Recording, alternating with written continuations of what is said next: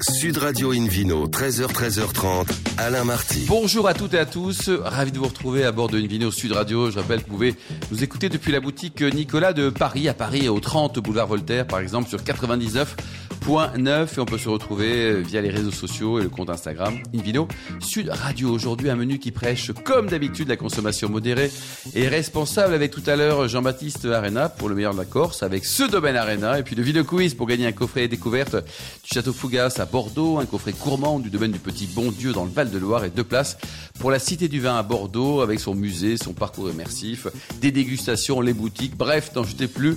C'est une super aventure. À mes côtés pour nous accompagner, Laure Gasparotto, journaliste spécialisé dans le vin avec son grand sourire. Bonjour Laure. Bonjour Alain. Et David Cobol et son grand sourire aussi, mais quand même un sourire d'anglais, le cofondateur de l'Académie des vins et spiritueux. Bonjour on, David. On sent toujours le truc à double tranchant. Non, hein, non, non, bah, c'est un peu, c'est, j'ai tout appris de vous, David. C'est hein. C'est- C'est c'est bientôt le tournoi de ces nations, donc méfi- méfiez-vous. Absolument, hein. David. Pour bien commencer cette émission, Invino sur Radio a le plaisir d'accueillir Chante Zadorian pour nous parler de l'Arménie. Bonjour Chante. Bonjour. Alors racontez-nous, là, vous êtes un spécialiste donc des vins arméniens. Là, ça, ça vient d'où cette passion?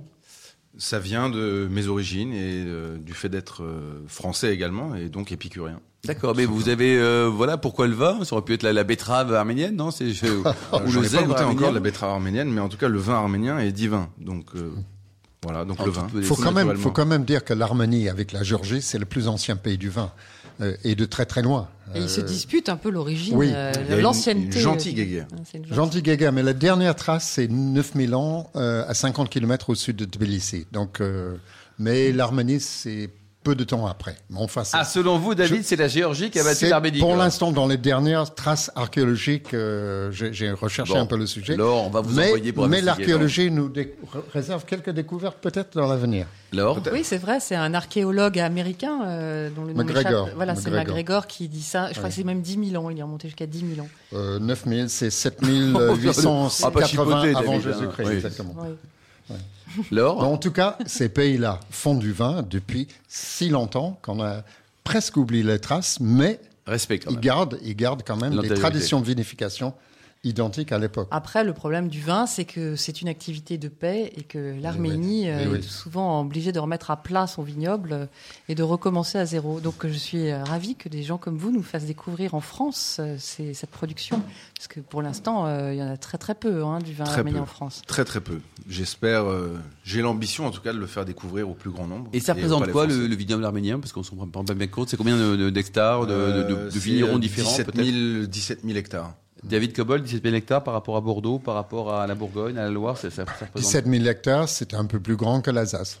Oui, c'est ça. Quoi. Donc c'est pour la totalité. Quoi. Et l'État commence petit à petit à mettre de plus en plus de terrain, de terre euh, à disposition des vignerons et des viticulteurs pour pouvoir euh, bah, travailler la terre et puis revenir, euh, recommencer à la tradition et relancer la tradition viticole arménienne. J'ai l'impression que le- la diaspora arménienne se réunit autour du vin. En tout cas, il y a des nouveaux investisseurs De euh, plus en plus, ouais. arméniens qui reviennent. euh, De plus en plus d'Arméniens de diaspora changent de, de domaine, euh, d'activité ou euh, finance et euh, finance, voilà, le- le- la renaissance du vignoble arménien, exactement. Qu'est-ce que vous avez comme cépage? Est-ce que vous avez Oula, euh, classique, oula. Pinot Noir, Chardonnay ou vous avez Ça, d'autres ça, on est parti pour deux heures. Il y a, euh, il y a des, des, des cépages occidentaux, on va dire, mais euh, en tout cas dans mon activité, j'essaie de promouvoir les, les cépages endémiques, arméniens, autochtones. Alors dites-nous, Euh, comment il s'appelle Un, le plus fameux euh, raisin noir qui s'appelle Arénie noir, Qui est le plus peut-être peut-être l'un des plus anciens ou voilà. T'es un cousin du Malbec, David, ou pas? Non, non, il n'y a aucun rapport. Il faut, faut dire que le cépage a, a ses origines dans ces, ces régions, très probablement, en tout cas d'une manière cultivée. Et, et il y a peu de liens avec les cépages de, de l'Occident. Très peu de liens, mais s'il fallait absolument faire un parallèle, ce serait peut-être euh, une fusion entre euh, Pinot Noir et Syrah, on va dire. D'accord. D'accord. Donc, dans la cave que vous avez créée, vous nous faites découvrir à peu près 90 références de vins arméniens. Comment est-ce que vous les avez choisis En allant sur place, en faisant le tour de l'Arménie, en goûtant. En Donc vous regardant. importez en France, c'est ça? Ouais, j'importe, je distribue, et puis euh, le dernier né de cette euh, de cette formidable aventure, c'est euh, c'est la cave, euh, la cave à vin, dans laquelle il y a absolument. euh, Vous êtes basé où? Vous êtes à Paris, c'est ça? Paris 15e, D'accord. Il y a une adresse peut-être hein? 69 bis rue Brancion. D'accord. Et donc là, il y a, il y a que des vins arméniens. Il y a que des vins et des spiritueux d'Arménie. Des spiritueux et aussi des bulles. Et Il y a des bulles Et il y a aussi, des aussi. bulles. Il y a des Des bulles partout dans le véritables monde. méthodes champenoises.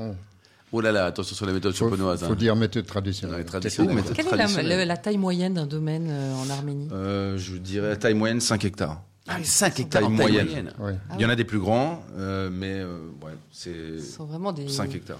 C'est une viticulture pays- paysanne en fait. C'est une viticule pa- paysanne. Euh, Certains sont vraiment beaucoup plus modernes et, et grands en taille. Euh, pour le moment, je ne travaille pas encore avec les grandes machines de guerre, on va dire. Oui, c'est un choix personnel. hein. C'est euh, oui, c'est un choix personnel, mais euh, voilà, j'ai rien contre les grands domaines, mais Et vous Et- faites venir les vignerons à Paris pour euh, le- les présenter à leurs futurs je- consommateurs Je l'espère euh, dans le cadre de, de grands salons euh, parisiens euh, Ouais. ou peut-être en Allemagne. Vous ouais, avez des blancs, des rouges, des rosés? Parce qu'on on a vu Il y a les bulles tout à l'heure, là il y a toutes les couleurs. Blanc, rouge, rosé, euh, blanc de macération, euh, Qui est une vieille qui tradition. est une vieille tradition également. D'accord. Euh, voilà, il y a Et ils s'attendent tout. quoi comme type de goût? Est-ce que- qu'on peut alors c'est toujours compliqué les comparaisons quoi, parce que vous allez me dire allez les goûter Marty, mais si on ne va pas les goûter, si on vous écoute pour l'instant. Ce Moi- serait compliqué. Moi, de je, moi, je, je Avec peux, quel je peux- type je de peux plat en parler parce que je suis allé faire mon Ah, éducation chez Chand. Euh, quand je devais écrire un- pour le, un futur euh, Atlas mondial du vin sur l'Arménie, je me trouvais un peu à sec. Je n'avais pas l'argent pour aller en Arménie. Et j'ai cherché et j'ai trouvé, je suis tombé tout de suite sur la, la boutique de Chant et il m'a, il a fait mon éducation sur les vins arméniens. Alors, généraliser sur le goût d'un vin ou de plusieurs vins, ça hein. me paraît mission impossible. Ce que j'ai trouvé, c'était des vins très bien faits, très originaux, avec des, un vrai caractère individuel euh, très. Qu'il y a beaucoup de blancs aussi. Et puis aussi, il faut parler du territoire. Il y a, il y a des, des vins en altitude. Il y a énormément de volcans. C'est un terroir souvent très volcanique, notamment est, autour de euh, mon principalement, principalement les régions viticoles sont avec des sols volcaniques. Ouais. On est uniquement euh, sur des vignes d'altitude. On est à 850 mètres minimum. Ça monte jusqu'à 1750. Euh, on va avoir du sol volcanique, de l'argilo-calcaire. Euh, voilà, il y a, il y, a, il y a tout type de vinification également. Il y a ce qui est Beaucoup de entre guillemets le moderne, Ouais. avec des cuves en inox. Euh, on va avoir le fût évidemment, mais il y a aussi euh, énormément de vignerons qui travaillent avec les amphores ou les jarres, plus exactement. Alors ça donne quoi là? Ça, ça apporte quoi au vin une amphore ou une jarre euh, précisément? En tout cas, de ce que j'ai goûté, ça amène euh, ce qu'on pourrait un peu vulgairement euh, dire une un peu de minéralité et puis un côté salin, une salinité qui est très intéressante qu'on n'a pas dans un autre contenant. qu'on peut retrouver, mais en tout cas, la jarre amène tout particulièrement cette. euh, David Cobol, vous en pensez cette quoi David? C'est marketing une jarre ou alors ça sert vraiment à quelque Non, chose? non, non. C'est pas, c'est pas marketing, c'est une très vieille tradition parce que dans des pays où il y avait peu de bois, euh, on utilisait ça comme contenant. Eh oui. Euh, la Géorgie, l'Arménie, tous ces pays utilisaient ça, et puis on va le trouver dans des pays de l'Est de l'Europe et de plus en plus en France. Alors il faut appeler ça une jarre, pas une amphore, parce qu'un amphore, c'était un contenant de 30 litres à peu près pour le transport et le stockage. Eh oui. Mais pas pour la vinification, parce que ça a un fond pointu, 30 litres c'est peu, et puis l'ouverture est tout donc essaye d'enfourner les raisins dans un amphore, hein, je vous souhaite bon courage. Euh, donc c'est, ce sont déjà, pas facile, si vous hein, voulez ouais. faire du latinisme, on appelle ça en, en latin un dolium. Et alors comme type de, de plat associé, c'est pareil. Alors euh, les spécialités arméniennes, euh, je sais pas Laure si vous les connaissez, moi je les connais pas, mais qu'est-ce qu'on peut imaginer comme type de, de, de plat français associé à vos vins? Plat en sauce, euh, un beau bœuf bourguignon, une belle daube. euh, on peut mettre euh, euh, tout type de viande euh, déjà, puisque l'araignée noire dont je parlais tout à l'heure, sa caractéristique majeure, c'est euh, l'épice et le poivre. D'accord. Et donc, ça se marie parfaitement bien avec des, avec des, des viandes, des grillades. Et après, pour les blancs, on peut associer tout type de, de produits, que ce soit des produits de la mer ou, ou, Poulet euh, rôti. même du poulet rôti. On Poulet pourrait- rôti, ça va avec tout Ça va avec tout le poulet rôti. oui. Mais en fait, euh, je me demandais aussi euh, s'il y avait beaucoup de vins nature en, Arménie, comme on, on en trouve en Géorgie, euh, qui sont euh, élaborés euh, justement dans ces Il y en a, mais il y en a, mais la plupart des vignerons ne le savent pas. Qui font du vin nature. Ils font du vin nature sans le savoir. Bah, pour arménien. beaucoup, travaillent euh, de manière très propre, on va dire, pour plusieurs raisons. Économiques, premièrement, puisque c- les vendanges sont toutes manuelles, parce qu'une machine, ça coûte cher. Et puis, Oui. dans les montagnes, la machine N'y va pas. n'y va pas. Et puis, euh, voilà, comme je vous dis, euh, Monsanto, c'est pas donné. Et alors donc au niveau du, du prix, ça, en parlant de pas donné, là, ça, ça coûte combien les vos vins en général? Parce qu'on pareil, ça, ça va de combien combien la gamme de, prix? de pour 10 à découvrir 50. ces- De combien 10 à 50. De 10 à 50. De 10 à 50. Donc on se fait plaisir à 10, on se fait euh, plaisir avec moins de sous, avec plus de sous à 50, c'est ça? Et on peut se faire plaisir quoi qu'il arrive avec tout type de vin. Tous les vins euh, ont leur public de toute manière. Ouais. donc, euh, Et alors en général, les températures de service, on est aussi sur des températures classiques hein, pour des blancs, Classiques. des rouges et des rosés. Il n'y a pas de, de- de spécificité directement. Quoi. Et alors pour tester, pour euh, quelqu'un qui voudrait découvrir une première bouteille, hein, pour pour pour euh, son premier parcours initiatique en, en Arménie, vous nous conseillez quel type de vin? Euh, un vin rouge, puisque la, la, la- l'Arménie est quand même malgré tout euh, connue beaucoup plus pour ses rouges que ses blancs. Euh, J'irais sur un arénie noir euh, qui serait vinifié en cuve en inox pour rester euh, Pour débuter, sur le quoi, fruit. pour débuter. Sur une quelle année un, un- un relativement jeune ou? 19. 19, Ce sont des 2019. vins quoi. vieillissent. Merci. Chante. Vous nous rappelez Oui. le nom de votre cave et puis la- l'adresse aussi à Paris? La cave s'appelle Kenat, ce qui veut dire à la vie. C'est ce qu'on dit quand on trinque euh, en Arménie. Bon, à ne pas louper, à découvrir, c'est formidable, Kenat, c'est avec un garçon très sympa. Merci Laure et David, on se retrouve Merci dans un instant avec euh, le Ville Quiz pour gagner des très jolis cadeaux. Il faudra jouer sur invinoradio.tv. Sud Radio Invino, 13h, 13h30, Alain Marty. Retour chez le caviste Nicolas. Je rappelle, vous pouvez nous écouter depuis la boutique à Paris, par exemple. Il y en a beaucoup, hein, au 30 rue Boulevard Voltaire, sur 99.9. Et vous êtes de plus en plus nombreux à nous écouter chaque week-end. Continuez. On peut se retrouver également sur les réseaux sociaux, notamment le compte Instagram Invino Sud Radio. David Cobold, c'est le moment du Vino Quiz. La question de la semaine. Le dernier de, de janvier, en tout cas. Ah, euh, la toute dernière, oui. Euh, donc, euh, répondez vite, je vous dis comment faire tout à l'heure. Euh, Qu'est-ce qu'on retrouve dans le livre Le grand manuel des cocktails écrit par Luca Tubiana? Je vous le demande en mille. hein. Oui, c'est assez étonnant. c'est ouais. assez dur. hein. Oui. Euh, je vous donne trois options. A, plus de 100 recettes de pâtes. Très bien. Option B, plus de 100 recettes de cocktails. Et réponse C, plus de 100 recettes de cosmétiques. Ne dites rien alors. hein. Non, Ouais. non, non, on ne cafte pas. Pour répondre, rendez-vous toute la semaine sur le site Invino Radio euh, tout attaché point .tv à la rubrique Vino Quiz. Et on a gagnants- gagné quoi alors? Bah, On va gagner plein de choses. Un coffret découverte de Château Fougas à Bordeaux, un coffret gourmand du domaine du Petit Bondieu dans le Val-de-Loire. Je ne sais pas si le Bondieu est toujours petit, mais là, il est petit. Bon, En tout cas, on sait où il est. il, est en, il est en Val-de-Loire. Et deux places pour le Cité du Vin à Bordeaux. C'est un lieu magnifique euh, où vous pouvez visiter le musée, le parcours immersif, faire des dégustations, admirer la vue, vous promener sur, la, sur Garonne. Et puis visiter des boutiques et des restaurants, c'est vraiment un très beau Un très lieu. joli cadeau, quoi. et le parcours est très très bien foutu. Et pour gagner, il faut jouer sur quoi? Sur le, c'est un, il y a un site, une adresse peut-être? Bah, j'ai déjà dit, On Alain, va il faut répéter, écouter. David. On va le répéter, David. Vous allez sur le site Invino Radio, tout attaché, point .tv. Merci beaucoup. David Cobol. On retrouve maintenant par téléphone Jean-Baptiste Arena pour le meilleur de la Corse. Bonjour Jean-Baptiste. Bonjour Alors, à tous. dites-nous Jean-Baptiste, bon, vous êtes l'une des stars des, des vins corses, mais pendant longtemps, le domaine était plutôt en polyculture, hein, jusqu'en 1977. Oui, exactement. Oui, le domaine est très ancien en Corse, quatre siècles, mais jusqu'à la, mo- à la moitié à peu près du du XXe siècle, nous étions en polyculture. C'est ça, exactement. Laure, vous appréciez les vins corses déjà, Laure?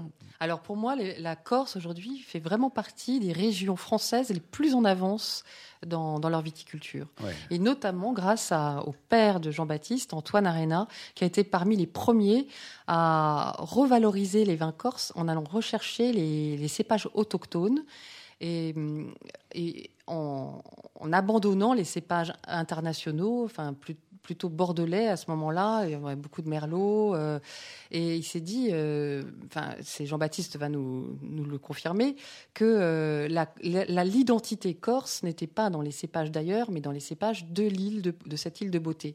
Et Jean-Baptiste, allé- racontez-nous alors voilà. Jean-Baptiste. Alors, c'est, un- c'est, c'est, on va dire, euh, ce qu'on appelle chez nous le, le reacquisto.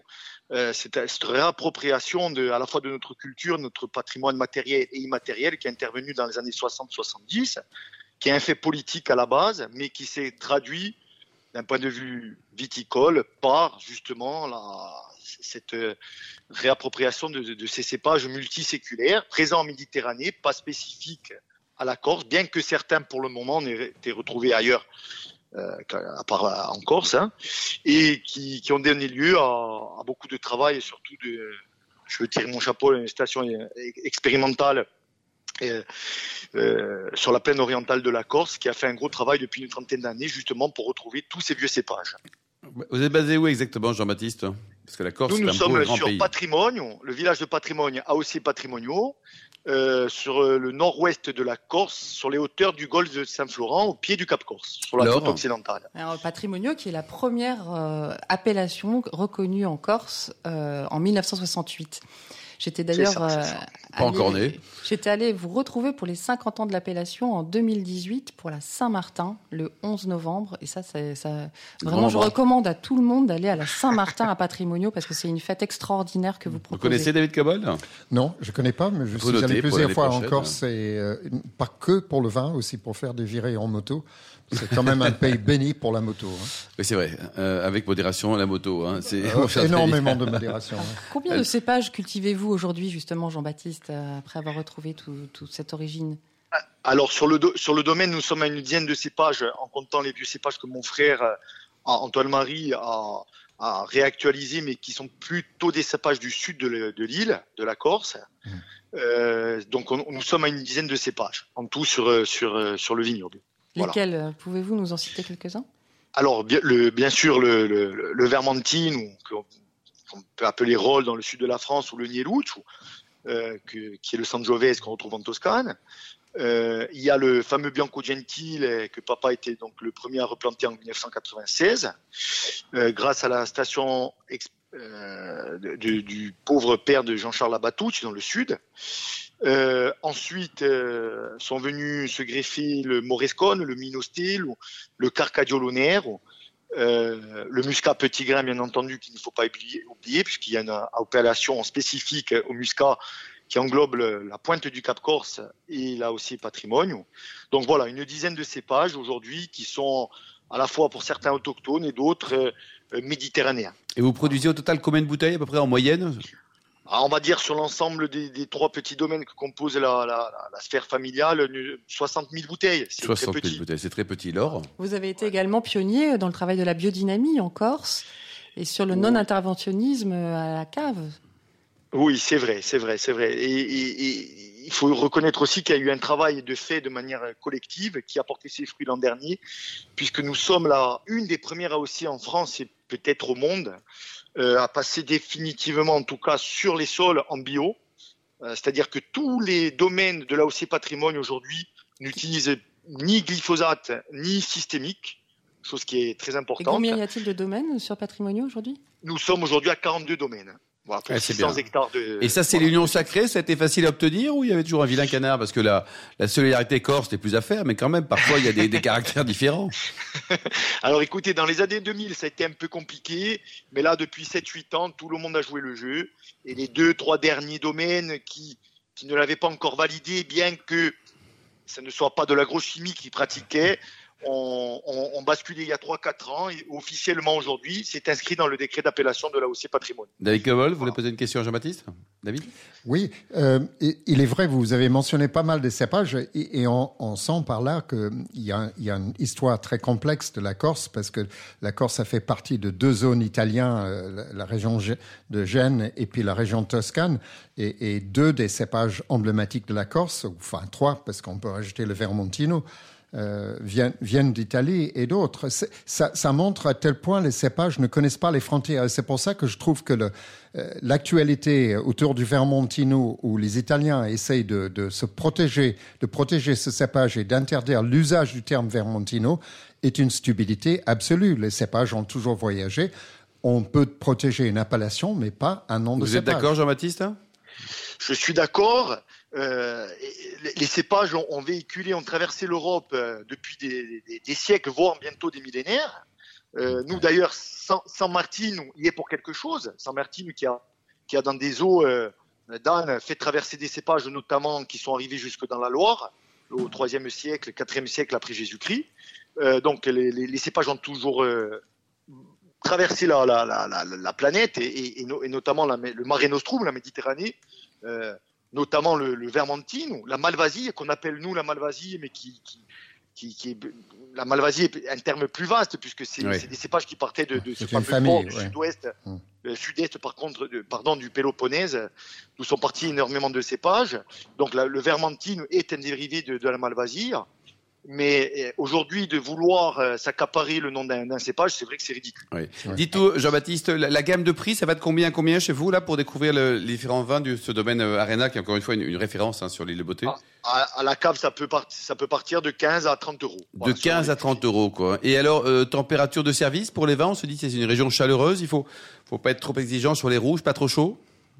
Pas trop chaud. D'ailleurs, nous aussi, on a revu euh, nos, nos, nos, depuis une, une quinzaine d'années avec mon frère nos, macérations, déjà pour Oui. avoir un, un- des rouges euh, beaucoup plus digestes. Euh, ça a changé un peu des, des rouges que faisait papa hein, dans les années 80-90. Euh, et donc, euh, bien entendu, à servir un peu plus frais. Un peu plus frais, quoi, directement. Voilà, quoi. ce qu'on faisait il y a, il y a encore 10 Merci 10, beaucoup 12 ans. Jean-Baptiste. Il y a une adresse, un site internet pour prendre des informations sur, euh, bah, sur vous, sur vos vins également, ce- cette belle affaire familiale, la référente. Oui, il y a plusieurs sites, et il y a plusieurs, euh, même sur Instagram, on peut On peut vous retrouver facilement, quoi.